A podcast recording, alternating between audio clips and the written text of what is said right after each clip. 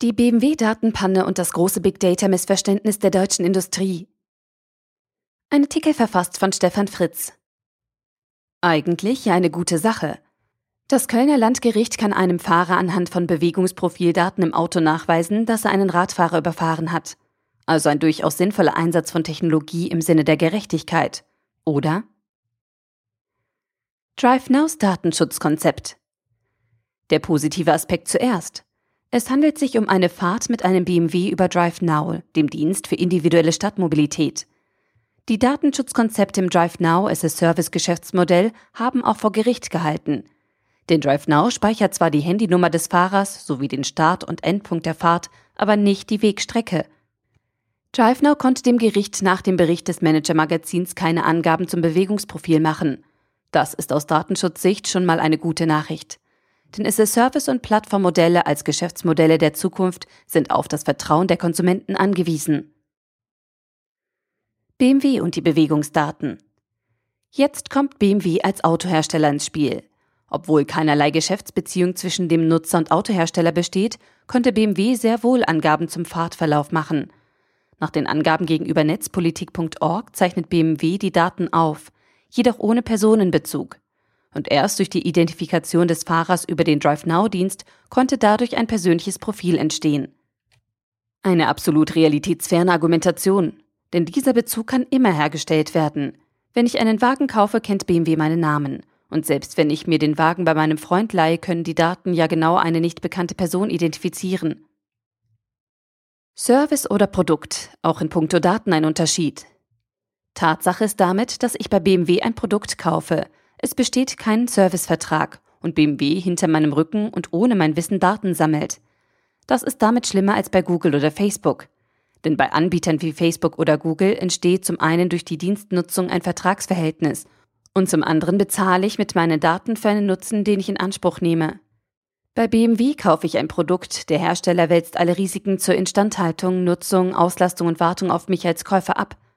Und in einseitiger asymmetrischer Form späht mich diese Maschine aus ohne dass ich in irgendeiner Form an dem Nutzen als Käufer partizipieren kann.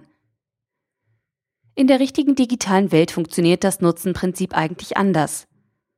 Erstens, Apple verkauft uns teure Smartphones und Tablets. In dem hohen Kaufpreis ist die Nutzung einiger Services wie Mail, Photosync oder der Dienst zur Synchronisation von Bookmarks über mehrere App-Geräte hinweg für mich als Konsument eingerechnet. Es entsteht ein separates Vertragsverhältnis durch die Nutzung der Dienste. Zweitens, Car2Go oder DriveNow schließen mit mir als Verbraucher einen Nutzungsvertrag und ich muss das Produkt, Auto, gar nicht mehr kaufen, sondern bezahle lediglich bei Nutzung. Hier muss ich dem SS-Service-Anbieter ja zugestehen, dass er einige Daten über mich speichert. Schließlich trägt er das Auslastungsrisiko und hat somit ein Interesse, aus den Nutzerdaten Vorhersagen treffen zu können. Hierfür gibt es klare Regeln und Grenzen durch das Datenschutzgesetz. Big Data falsch verstanden. Ich bin davon überzeugt, dass der Hype um Big Data gepaart mit digitaler Unsicherheit genau zu der Situation führt, in die sich BMW jetzt gebracht hat. Erstmal still und heimlich alles an Daten sammeln, was man in die Finger bekommen kann. Und dann später mal schauen, was man irgendwann mal daraus machen kann. Es ist die Illusion, die uns die Big Data-Anbieter verkauft haben. In Daten liegt Gold, welches nur mit Hilfe von Big Data zum Vorschein gebracht werden kann und muss. Doch die Zeit, in der man Verbrauchern oder Nutzern ohne deren Wissen Daten vorenthält oder selbst monetarisiert, ist vorbei. Dieses Prinzip der Datensammlung verfolgt aber nicht nur BMW, sondern auch weite Teile der deutschen Industrie im Maschinen- und Anlagenbau. Für ein digitales Geschäftsmodell muss der Betreiber des Dienstes vorher wissen, welche Daten er für die Bereitstellung eines Dienstes benötigt und vor allem, wie man den entstehenden Nutzen monetarisieren oder zumindest bewerten kann – Entgegen aller anderslautenden Behauptungen kostet auch die Datenspeicherung heute noch Geld. Daten ohne jegliche Idee der Verwertung mit hoher Auflösung einfach mal zu speichern, führt in der Regel zu Investitionsruinen und nicht zu erfolgreichen neuen digitalen Geschäftsmodellen.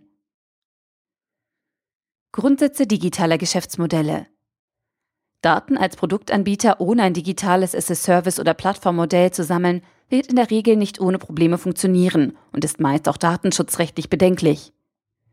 Aus den Daten muss ein Mehrnutzen für den Verbraucher und den Dienstanbieter gewonnen werden.